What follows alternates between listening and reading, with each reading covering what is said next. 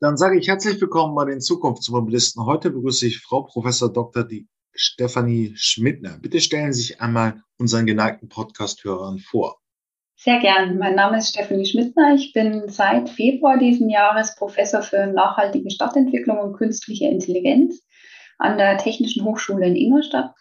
Ähm, das heißt, äh, ich beschäftige mich in meiner Forschung mit der Frage, wie kann man Data Science und KI für nachhaltige und intelligente Mobilitätssysteme nutzen?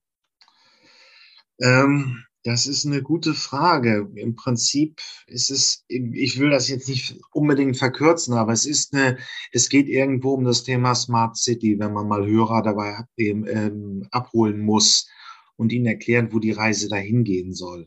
Ja, ja, genau. Genau, also ich kann es kurz versuchen zu umreißen. Der Begriff Smart City ist an sich kein, kein scharf definierter Begriff. Ähm, Smart in Verbindung mit, mit City, mit Mobility taucht mittlerweile in, in vielen Bereichen auf. Wenn ähm, das, der Begriff Smart verwendet wird, äh, meint man üblicherweise ähm, Vernetzung, Digitalisierung, Automatisierung, intelligente Steuerung ähm, von, von Operationen mit Hilfe von Algorithmen. Ganz konkret ähm, kann man es zusammenfassen als die Nutzung von Informations- und Kommunikationstechnologien ähm, im, im Bereich Smart City dann eben für Städte. Das heißt, man versucht ähm, systematisch die Potenziale digitaler Technologien dafür zu nutzen, dass man äh, den Ressourceneinsatz verringert, die Lebensqualität der Bewohner erhöht, zu mehr Nachhaltigkeit führt, vielleicht sogar auch die Wettbewerbsfähigkeit der regionalen Wirtschaft fördert. All solche Dinge verbergen sich hinter dem Begriff Smart City. Und wo stehen wir da jetzt so durchschnittlich im Jahr 2021? Wir nehmen dieses Interview übrigens am 18.11. Des, äh, des Jahres 2021 auf. Äh, ist schwer für mich als Wissenschaftler ähm, so generisch einzuschätzen. Ich denke, mir steht da auch keine direkte Bewertung zu. Ähm, man kann es runterbrechen, denke ich, auf verschiedene Bereiche. Also eine Smart City ähm, zu, zu konzipieren, ähm, sich in Richtung einer Smart City zu entwickeln, braucht verschiedene Dinge. Es braucht zum einen ähm, Sensoren und eine Vernetzung in der Stadt. Es braucht ähm, Plattformen. Ähm, es braucht verschiedene Services für Bürger. Und die können in ganz unterschiedlichen Bereichen sein. Also die können sowohl im Bereich Mobilität sein, die können im Bereich Energie sein, im Bereich Entsorgung, natürlich auch im, im Bereich von Behörden und Verwaltungsdienstleistungen. Äh, und da passiert sehr viel. Ähm, ich denke, viele Städte sind, haben dieses Feld mittlerweile als, als eine Herausforderung für sich erkannt und setzen sich damit auseinander, setzen sich auch mit dem, dem Thema Digitalisierung und Datenaustausch auseinander.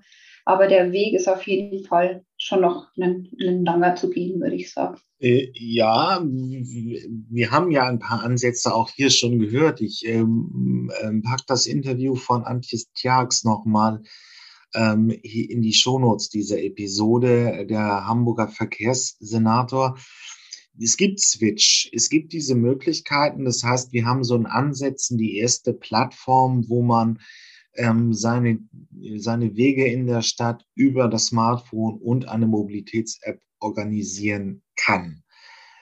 Ähm, die Fahrzeuge sind aber noch nicht wirklich weder digital, also noch, dass sie autonom sind. Wir sehen in den USA jetzt die ersten großen kommerziellen Anwendungen in Phoenix, Arizona und in äh, San Francisco. Aber das ist es im Prinzip auch erstmal gewesen, oder?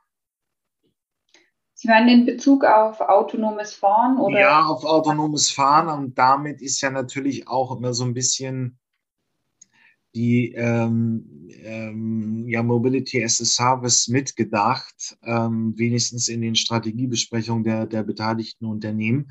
Und da geht es ja dann um die Frage, wann kann das alles über eine Mobilitäts-App abgebildet werden? Mhm. Mhm. Also wenn man Mobilität aus, aus Sicht der Städte sich ansieht, dann ähm, ist ein wichtiger Punkt, denke ich, den man im Hinterkopf halten muss, dass ähm, Städte und die, die ÖPNV-Anbieter, die Verkehrsgesellschaften ähm, innerhalb der Städte, die ja mit den Städten stark verbunden sind, ähm, im Unterschied zu allen anderen Mobilitätsanbietern, die ähm, verpflichtet sind, eine gewisse Daseinsvorsorge zu leisten. Das heißt, den ÖPNV für Bürger anzubieten, hat das Ziel, ähm, jeden Bürger mit Mobilität versorgen zu können. Das heißt, ähm, unabhängig von seinem, ähm, von seinem Einkommen, ähm, jeden, mit, ja, jeden mit Mobilität versorgen zu können. Das heißt, Städte haben, haben da erstmal eine ganz andere Rolle als, als andere Mobilitätsdienstleister. Und diese Rolle versuchen sie zu erfüllen, bisher mit, mit klassischen ÖPNV-Angeboten. Jetzt ist es natürlich so, dass ähm, gerade im Kontext von einer nachhaltigeren Mobilität wird es wichtig sein, ähm, den ÖPNV attraktiv zu machen, Nutzungshürden abzubauen und stellt sich auch die Frage, welche Rolle können, können neue Mobilitätskonzepte in diesem, in diesem Konstrukt ähm, spielen. Das ist das eine. Und dann spielt natürlich die Automatisierung und das autonome Fahren, beziehungsweise das automatisierte Fahren, würde ich eher sagen, eine, eine wichtige Rolle, weil es bestimmte bestimmte Potenziale hat. Also man verspricht sich von einer, vom automatisieren Fahren, automatisierten Fahren eine höhere Sicherheit. Ähm, man hat den Vorteil, man wird keinen kein Fahrer mehr brauchen. Das heißt, es wird wesentlich einfacher sein, Fahrzeuge besser auszulasten. Es wird wesentlich einfacher sein, Fahrzeuge effizienter und nachhaltiger zu steuern. Und auch das Teilen von Fahrzeugen ist einfacher. Und wenn man sich das vor Augen führt, ähm, passt es ja sehr gut zum ÖPNV. Der ÖPNV hat ja auch genau zum Ziel, mehrere Personen mit, mit den entsprechenden Fahrzeugen zu transportieren. Das heißt, dieser, dieses, ja, dieser Katalysator für Sharing, die, den, den die Automatisierung hoffentlich darstellt, ähm, wird der ÖPNV nutzen können. Das ist ein Punkt. Auch der Sicherheitsaspekt und der Effizienzaspekt ist für den ÖPNV natürlich wichtig.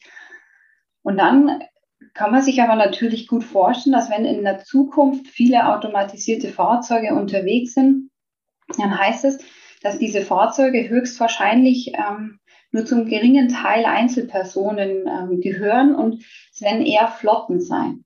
Und diese Flotten muss irgendjemand betreiben und irgendjemand anbieten. Und auch da ist es so, ähm, dass man wieder überlegen kann, welche, welche Institutionen könnten denn Betreiber von solchen Flotten sein. Und auch da könnten Städte und ÖPNV-Anbieter eine Rolle spielen, neben den üblichen.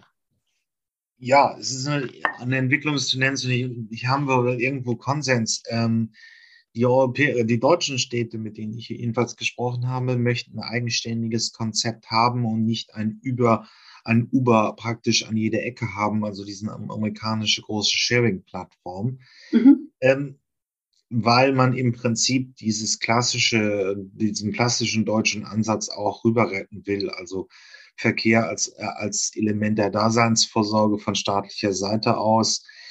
Ähm, also, wenn wir nochmal die technischen Entwicklungslinien uns anschauen, das heißt, wir können jetzt rechtlich auch schon automatisiertes Fahren eigentlich erwarten. Die Typenzulassung ist Ende Mai beschlossen worden.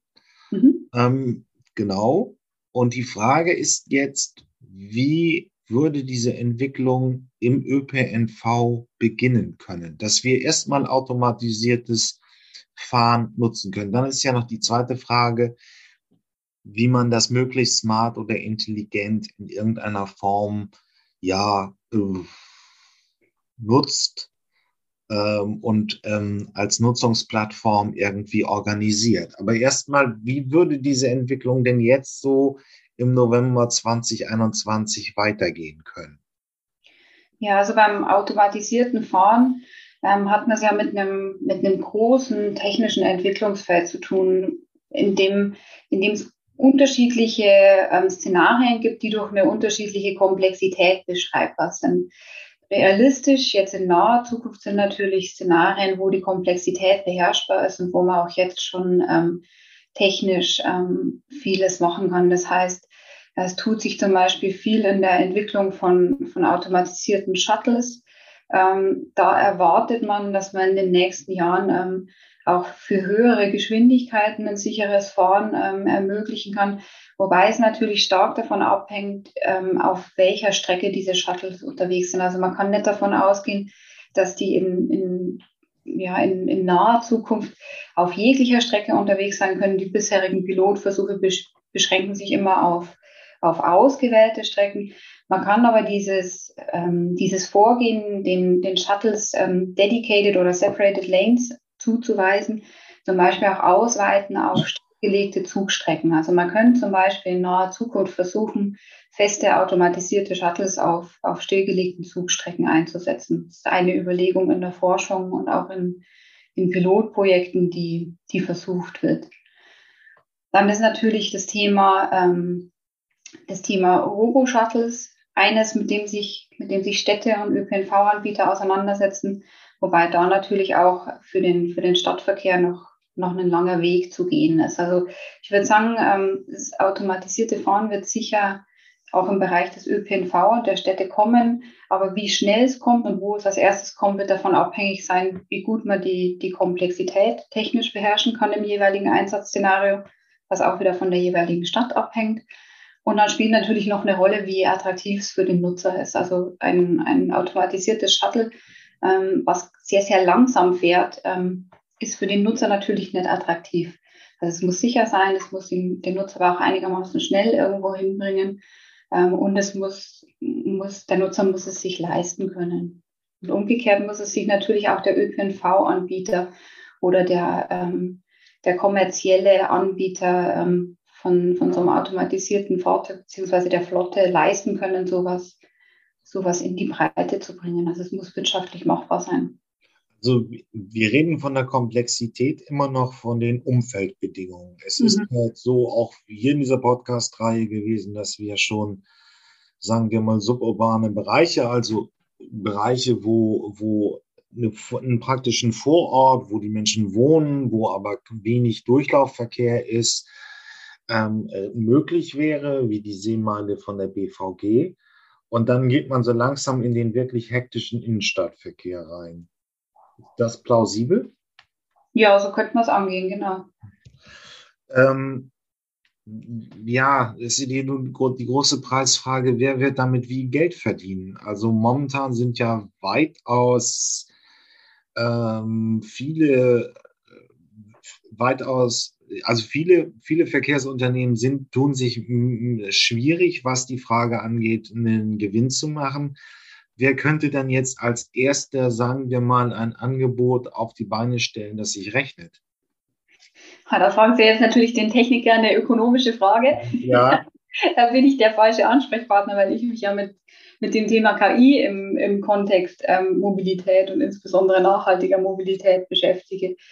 Ähm, ich denke, es wird, ja, es wird von, von vielen Dingen abhängig sein, ähm, ob sich rechnet oder nicht.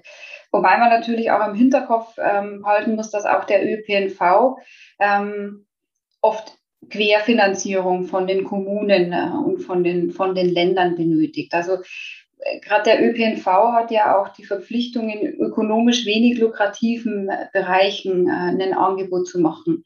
Also es ist was anderes, wenn, wenn ein, ein TNC wie, wie Uber beispielsweise sich gezielt einen Innenstadtbereich aussucht, in dem abschätzbar ist, dass ein, ein hoher Mobilitätsbedarf für, ähm, für ähm, Ride-Sharing, Ride-Pooling, Ride-Hailing vorhanden sein wird oder ob ein, ein Verkehrsanbieter ähm, neben den lukrativen Bereichen auch wenig lukrative Bereiche abdecken können muss. Also Okay, da geht es so ein bisschen ums Cherry-Picking. Aber ähm, ja, es ist eine Spekulation, dann lassen wir es hier. Aber es ist ja schon die Frage, ob man so einfache, in, also das wäre ja praktisch dieses Zuliefern, in, man lässt einen autonomen Shuttle praktisch durch den Vorort fahren. Er sammelt Menschen ein, die zum nächstgrößeren S-Bahn-Station, zum Busbahnhof oder wo auch immer hin wollen. Ähm, und ähm, die sammelt man dann so langsam aber sicher ein. Genau, genau, was Sie ansprechen, ist auch ein, ein ganz wichtiger Punkt. Also die, ähm, dieser Gedanke, ähm, dass, dass, dass der Fokus weggehen muss vom einzelnen ähm, Mobilitätsträger hin zum Mobilitätssystem, ist aus meiner Sicht ein ganz wichtiger. Ähm, dazu gehört auch, dass man die erste und die letzte Meile ähm, sich anguckt und anguckt, was muss da passieren, ähm, dass, dass auch der ÖPNV attraktiv wird oder dass verschiedene Mobilitätsträger attraktiv werden. Und da ist ähm, ne, ist die Kommune ähm, oder sind die, die Städte auch in, in einer besonderen Rolle, weil sie letztendlich ähm, der Gestalter des Mobilitätssystems und des Verkehrsraums sind. Und damit aber auch die Herausforderung haben, so eine, so eine integrierende und orchestrierende Rolle einzunehmen und verschiedene Mobilitätsmöglichkeiten, verschiedene Mobilitätsanbieter zu vernetzen. Okay. Ähm, ja, das ist dann nochmal eine systemische Frage. Wie müssten wir uns das vorstellen? Also im Prinzip schafft äh, die, ja, ist, sind das eigentlich dann schon die Apps? Also wenn ich mir Switch in Hamburg vorstelle, wäre das eine App, wo jeder Smartphone-Nutzer, also alle äh, Mobilitätsdienstleistungen nachfragen kann. Und entscheidend ist, wen die Kommune darauf lässt, sodass der seine Mobilitätsdienstleistung anbieten kann. Ja, es, Sie sprechen jetzt an, wen, wen, wen die Kommune zulässt. Mir geht es mehr im, im technischen Bereich darum, dass, dass überhaupt erstmal die, die unterschiedlichen Mobilitätsoptionen zeitlich und räumlich aufeinander abgestimmt und orchestriert werden müssen. Zum Beispiel für solche intermodale Verkehrsketten, wie Sie die ansprechen. Das heißt, ähm, der Nutzer braucht bestimmte Dinge wie ähm, eine Tür-zu-Tür-Information okay. zu hm, multimodalen ja. Trajektorien und so weiter. Also wir können ähm, ist so das, das, ganze Thema um die Mobilitätsplattformen. Die Rolle von Kommunen geht aber auch weiter. Ähm, die geht auch weiter in die Richtung, wie werden unterschiedliche ähm, Mobilitätsträger auf der Straße miteinander orchestriert? Wie steuert man dieses System am effizientesten? Also da gibt es viele Forschungsthemen, in denen wir zum Beispiel auch unterwegs sind. Ja, ähm, das ist dann schon so der Punkt, wie macht man das effizienter? Also es ist ja kein, glaube ich, kein Selbstzweck, einfach nur diese Verkehrsströme zu erfassen, sondern dann ist die Frage, wie kann man da eine sinnvolle Steuerung rauflegen, so dass der Bedarf immer an dich gedeckt ist, aber auf der anderen Seite kommen dann auch die Nachhaltigkeit, Nachhaltigkeitsziele zum Tragen, die die Kommune abbilden will. Genau, genau. Also wenn, wenn man versucht, Verkehr und Mobilität nachhaltiger zu machen, hat man letztendlich immer drei Ansatzpunkte. Man kann ähm, zum einen Mobilität dort vermeiden, wo sie nicht notwendig ist, also Ansätze ähm, versuchen umzusetzen, wie die 15 Minuten statt die 20 Minuten statt, wo, ähm, wo bestimmte Dinge, die im alltäglichen Leben notwendig sind, über möglichst kurze Wege erreichbar sind, wodurch ein geringer Mobilitätsbedarf entsteht ähm, und relativ wenig Verkehrsraum notwendig ist. Man hat zum Zweiten die Möglichkeit, dass man Mobilität zu nachhaltigeren Verkehrsmodi hinschiftet. Das heißt, dass man ähm, nachhaltige Verkehrsträger wie zu Fuß gehen, Radfahren etc. fördert. Das heißt, dass man Nutzungshürden dafür abbaut, dass man Incentives dafür anbietet, dass man ähm, Infrastrukturmaßnahmen äh, ergreift, die diese Mobilitätsträger attraktiv machen. Und der dritte Punkt, der dritte ganz große Punkt ist der, den Sie ansprechen, dass man versucht, das System an sich ähm, intelligenter und effizienter zu machen.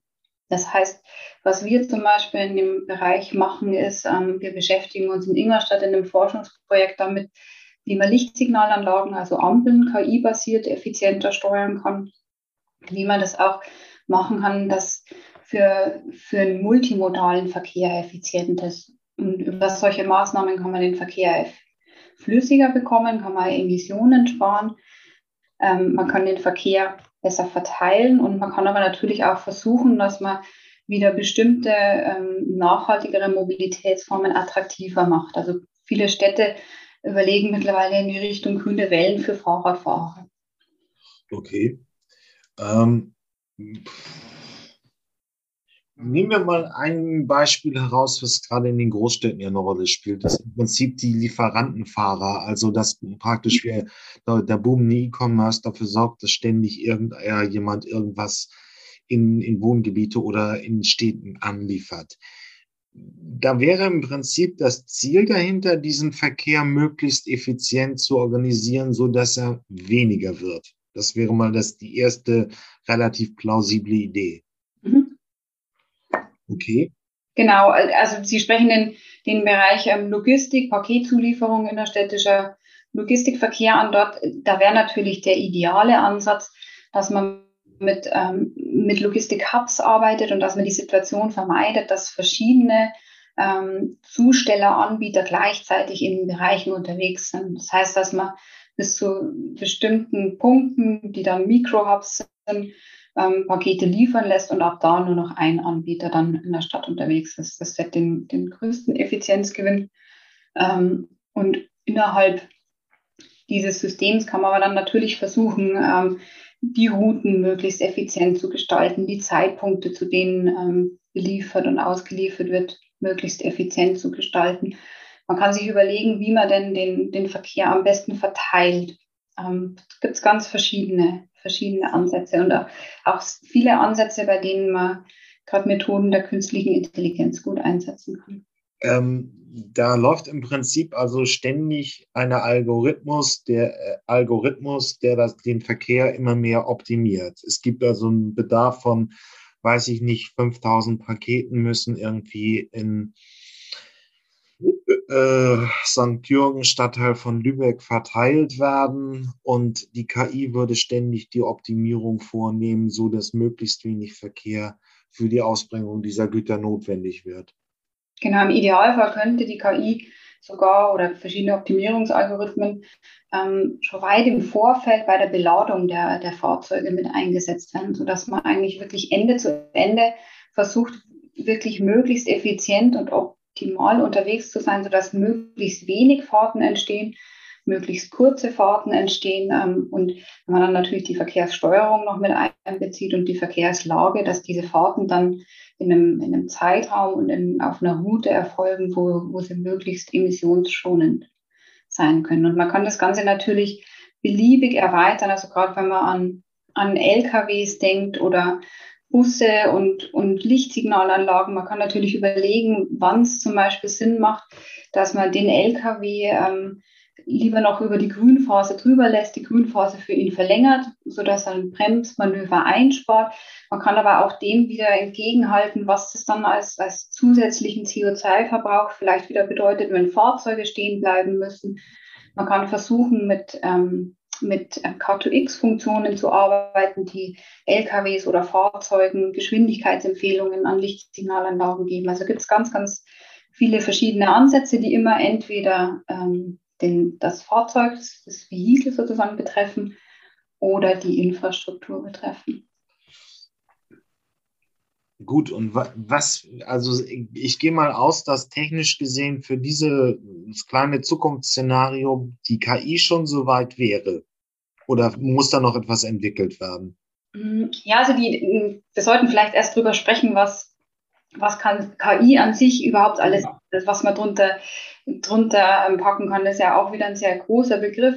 Unter künstlicher Intelligenz fallen letztendlich ähm, Methoden des Machine Learning, fallen aber auch Methoden, die ähm, die Maschinen Intelligenz verleihen und auf regelbasierten Systemen ähm, beruhen. Ich würde es jetzt auf die Machine Learning Systeme begrenzen. Beim Machine Learning ist das Besondere im Unterschied zu klassischen Vorgehensweisen, dass aus, dass, dass mal, wenn man die Software programmiert, nicht explizit Regeln programmiert und explizit ähm, dem Computerprogramm Regeln übergibt, wie es sich verhalten soll, sondern dass man das System über Daten trainiert. Und für, für dieses Training oder für die Algorithmen, die dahinter stehen, ähm, gibt es verschiedene Möglichkeiten und die eignen sich für ganz verschiedene Fragestellungen. Also ähm, das geht, geht los beim, bei beim Erkennen von Zusammenhängen, beim, beim Analysieren von bestimmten Situationen. Das heißt, man kann feststellen, wie ist die Verkehrslage zu welchem Zeitpunkt, welche Zusammenhänge gibt es da mit anderen Einflussfaktoren. Man kann ähm, mit bestimmten Algorithmen Prädiktionen, das heißt Vorhersagen treffen, kann auch unter Berücksichtigung wieder von verschiedenen Einflussfaktoren ähm, schon im Vorfeld erkennen, wann, wann bestimmte kritische Situationen, Kapazitätsüberlastungen auftreten werden. Man kann Anomalien erkennen, man kann versuchen, Muster zu identifizieren. Und man kann natürlich mit KI-Algorithmen auch direkt optimieren und optimiert steuern. Also zum Beispiel ähm, Reinforcement Learning ist eine sehr vielversprechende Methode in der Optimierung. Und dann gibt es natürlich noch Bereiche wie Text, Sprachverstehen, Bilderkennung, die auch gerade beim automatisierten Fahren, vor allem die Bilderkennung, sehr wichtig sind. Im Verkehrsbereich ist es aber natürlich im ersten Schritt für eine Stadt erstmal interessant, überhaupt zu erfassen, was passiert da. Also der klassische Weg, den Städte verfolgen oder verfolgt haben, war, dass sie regelmäßig manuelle Verkehrserhebungen beauftragt haben. Das heißt, da wurde von Ingenieurbüros der Verkehr gezählt. Das gibt aber natürlich nur ein, ein Bild zu einem bestimmten Zeitpunkt oder zu, zu einem Tag.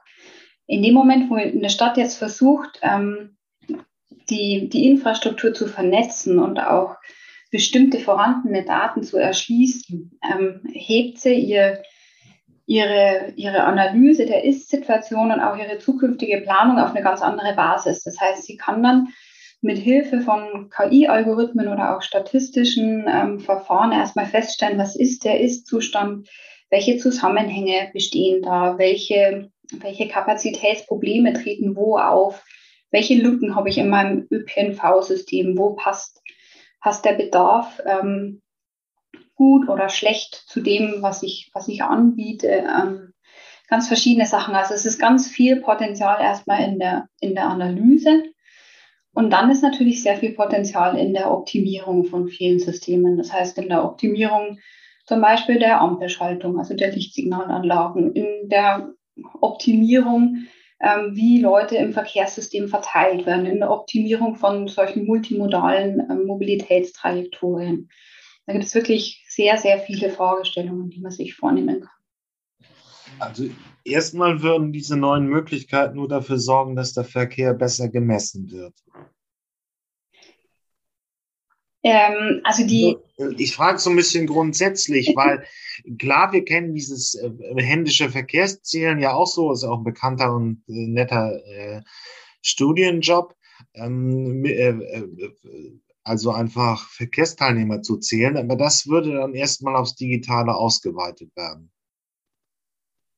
Das wäre der allererste Schritt, genau, aber nur beim Zählen alleine hätten sie, hätten sie noch recht wenig aus den Daten gemacht. Also das, was, was ich meine, würde schon nochmal einen deutlichen Schritt weitergehen. Also okay. Ja, verstehe, aber es ist ja auch erstmal zu, also ähm, haben wir denn momentan eine gute Übersicht über den Verkehr so grundsätzlich bei einer, äh, bei einer hm, Kommune? Oder ist es, sind, arbeiten die jetzt mit veralteten Datensätzen, die dann in Zukunft durch die neuen technischen Möglichkeiten erst überhaupt mal besser werden? Ja, genau. Also die unterscheidet sich natürlich von Kommune zu Kommune, aber ja. da ist auf jeden Fall noch einiges an Potenzial da, okay. weil, ähm, weil es bisher vielfach ähm, Daten entweder nicht erfasst werden, also nicht digital erfasst werden oder ähm, noch recht wenig genutzt werden. Und wenn man es natürlich vergleicht mit, ähm, mit Datenschätzen von, von Google etc., dann ähm, hat die Stadt da natürlich momentan meistens noch das Nachsehen. Ja, das massive Nachsehen. Genau. Ähm, eine Frage, die mich anstellt. Wenn wir jetzt so diese ersten, was, wir haben jetzt von Ihnen gehört, dass wir äh, schon Algorithmen und diese Techniken alle äh, zum großen, zum gewissen Maße hätten. Das ist ein bisschen komplexer, aber es gibt einiges.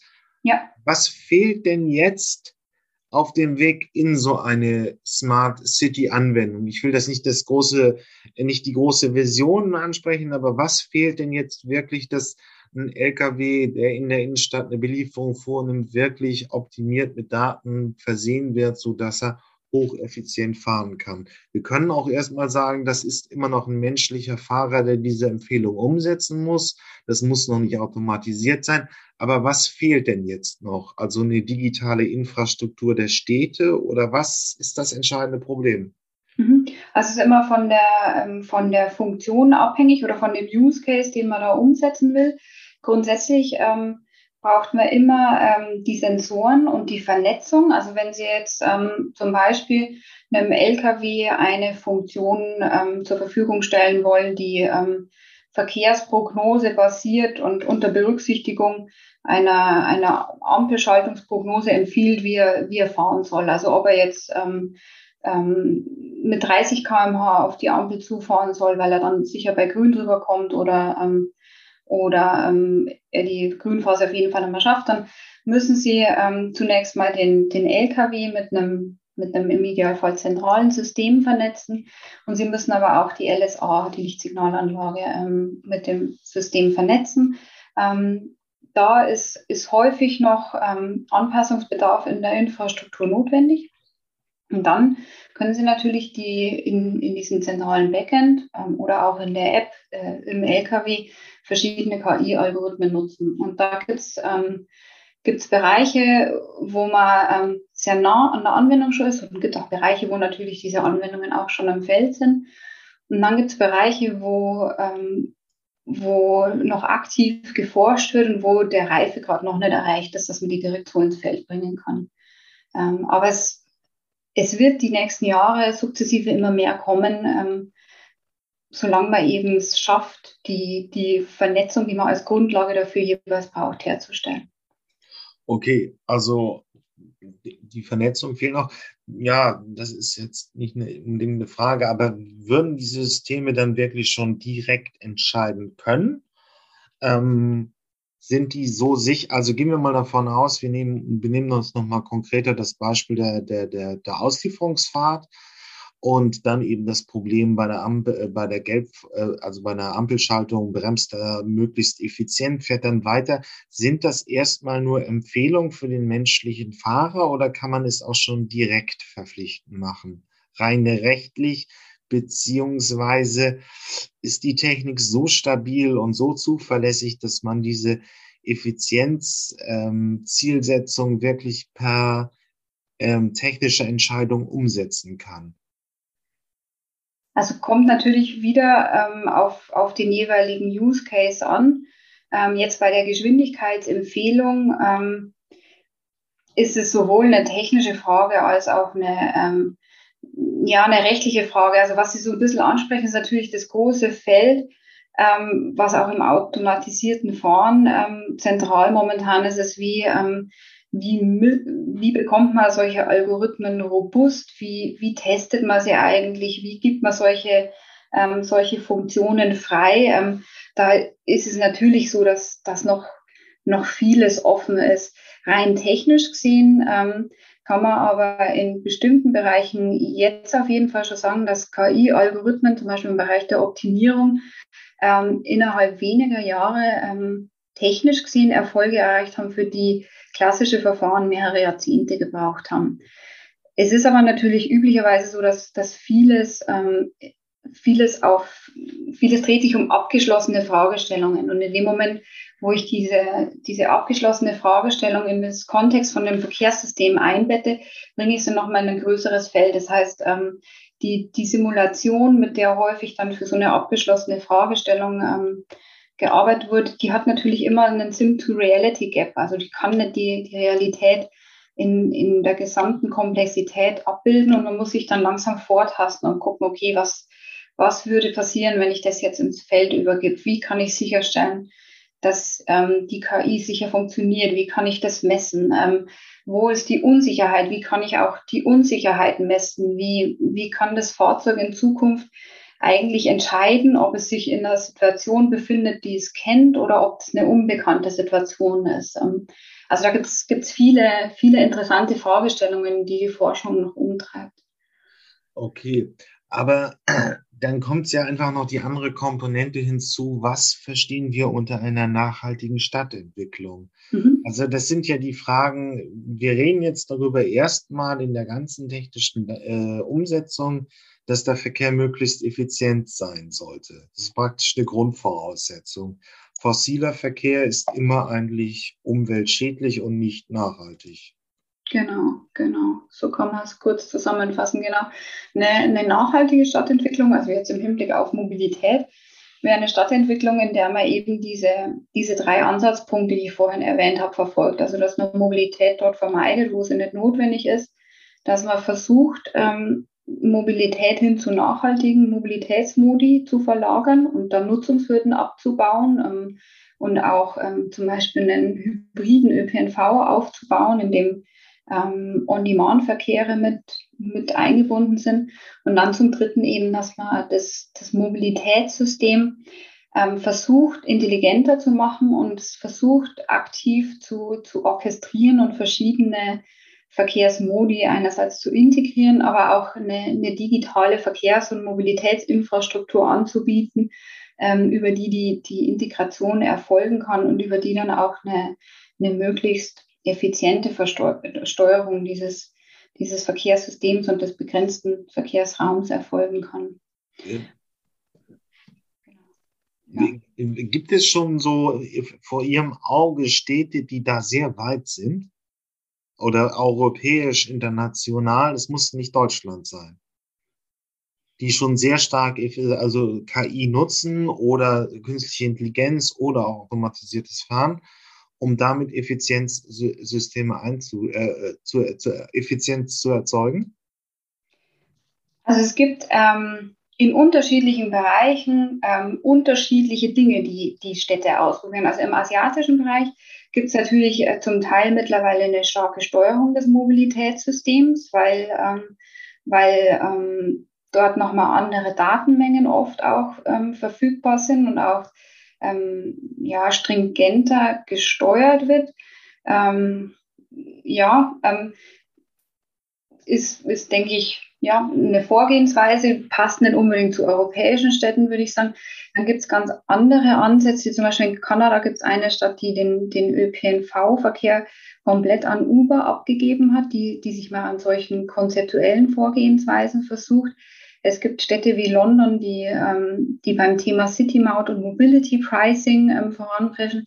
Es gibt aber auch in Deutschland ähm, viele Städte, die, die in, in bestimmten Bereichen aktiv sind. Also in Ingolstadt zum Beispiel, in der Stadt, in der ich forsche, gibt es zum Beispiel ähm, eine Kooperation zwischen, ähm, zwischen dem ortsansässigen ähm, OEM, Autohersteller und der Stadt, aber auch ähm, den, dem, der Firma, die die Lichtsignalanlagen steuert. Und da gibt es zum Beispiel so eine, so eine Ampelphasenassistenzfunktion, so eine Closer-Funktion, die die Geschwindigkeitsempfehlungen gibt. Also da gibt es ganz, es, es passiert recht viel.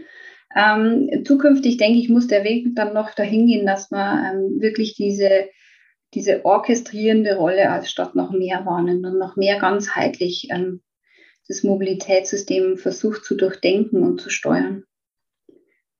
Vanja, mir geht es ein bisschen, das ist natürlich jetzt auch wieder eine super allgemeine Frage, aber ähm, wie viel, mit wie viel Effizienzpotenzial könnte man dann eigentlich rechnen? Also, wenn diese Systeme implementiert sind, wir haben gehört, die KI ist relativ weit, die digitalen Voraussetzungen stimmen nur sehr selten aber es könnte theoretisch möglich sein. Und dann möchte man Nachhaltigkeit, nachhaltig seine Stadt steuern. Wie viel Prozent Reduzierung ist denn da ungefähr realistisch? Oder gibt es dafür Eckpunkte oder ähnliches?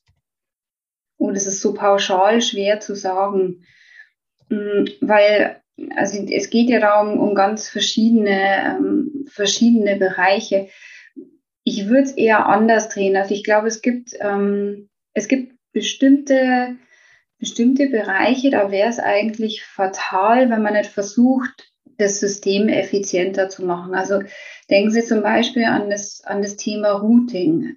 Typischerweise ähm, funktioniert Routing momentan als Selfish Routing. Das heißt, jeder Nutzer bekommt die kürzeste, die schnellste Route was dazu führt, dass alle Nutzer auf der gleichen Route unterwegs sind. Und ist diese Route überlastet, dann werden alle Nutzer auf die zweitbeste Route geschickt. Wenn man sich das vor Augen führt, dann wird relativ schnell klar, dass das nicht, ähm, nicht das Optimum sein kann. Es wäre viel idealer, man würde den Verkehr ähm, im Verkehrssystem verteilen. Und zwar angepasst an die jeweilige Verkehrssituation, an die jeweilige Kapazitätsauslastung des Systems. Ähm, das heißt, es ist, es ist natürlich schwer zu messen, wie viel man da ähm, an, an Potenzial heben kann. Man kann natürlich ausrechnen, was es ähm, theoretisch wäre über Simulationen. Ist dann aber natürlich auch davon abhängig, ob sich, ob sich die Nutzer dran halten. Ähm, aber es wäre fatal, da, da nichts zu tun, also es nicht zu versuchen, weil, weil definitiv Einsparpotenziale vorhanden wären.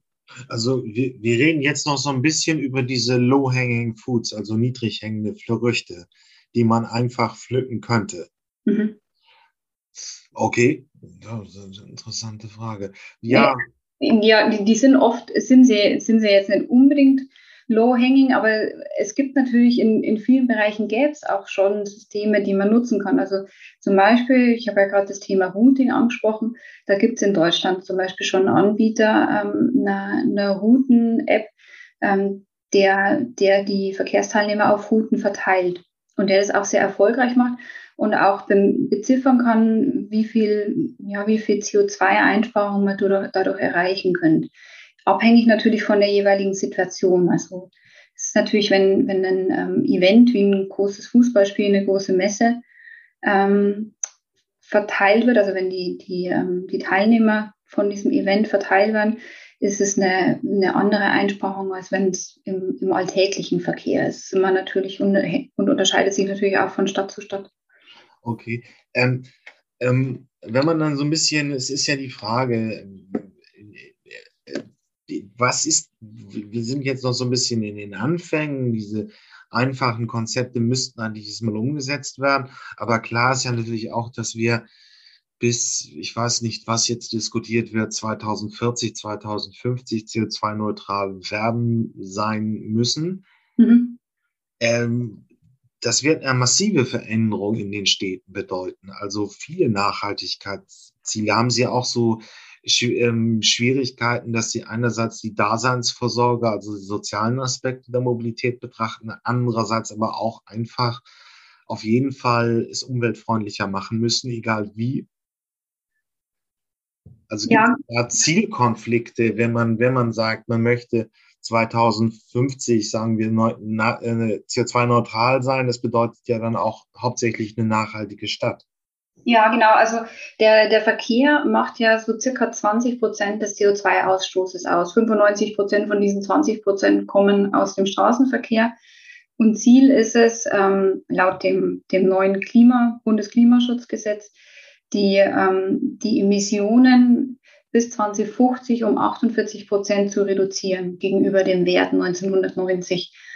Und das ist natürlich ähm, ein also da muss man viel tun, da haben, haben Sie komplett recht und das wird man auch nicht ähm, allein dadurch erreichen, dass man äh, auf E-Mobilität setzt. Also da wird notwendig sein, dass man dass man generell nachhaltige Mobilitätsformen mehr fördert. Da wird äh, notwendig sein, dass man versucht, das System effizient zu steuern, sodass der, der Personenverkehr, aber auch der Transportverkehr, der Güterverkehr möglichst emissionssparend abläuft. Da muss man wirklich auf, auf vielen verschiedenen Feldern aktiv werden. Man muss natürlich ähm, ja, Mobilitätsmodi wie, wie Radfahren, ähm, zu Fuß gehen, unbedingt als Stadt in den, in den Blick nehmen. Oh, und die Fahrzeuge sollten, das kann man ja ungefähr auch sagen, ein bisschen kleiner werden. Also äh, die Busse, die modernen Busse, die automatisierten Busse haben wenig noch mit den klassischen Verkehrsbussen zu tun, sondern das sind so modale Einheiten. Man redet zwar viel über eben Elektromobilität, aber es bedeutet eben auch, dass die Fahrzeuge sehr viel kleiner sein müssen, um modularer eingesetzt werden. Mhm, genau. Okay. Da bleibt noch viel, äh, ähm, ähm, da muss noch viel passieren. genau. Frau Dr. Schmidt, Frau, Frau, Frau Professor Dr. Schmidt, ich möchte mich für dieses Gespräch danken.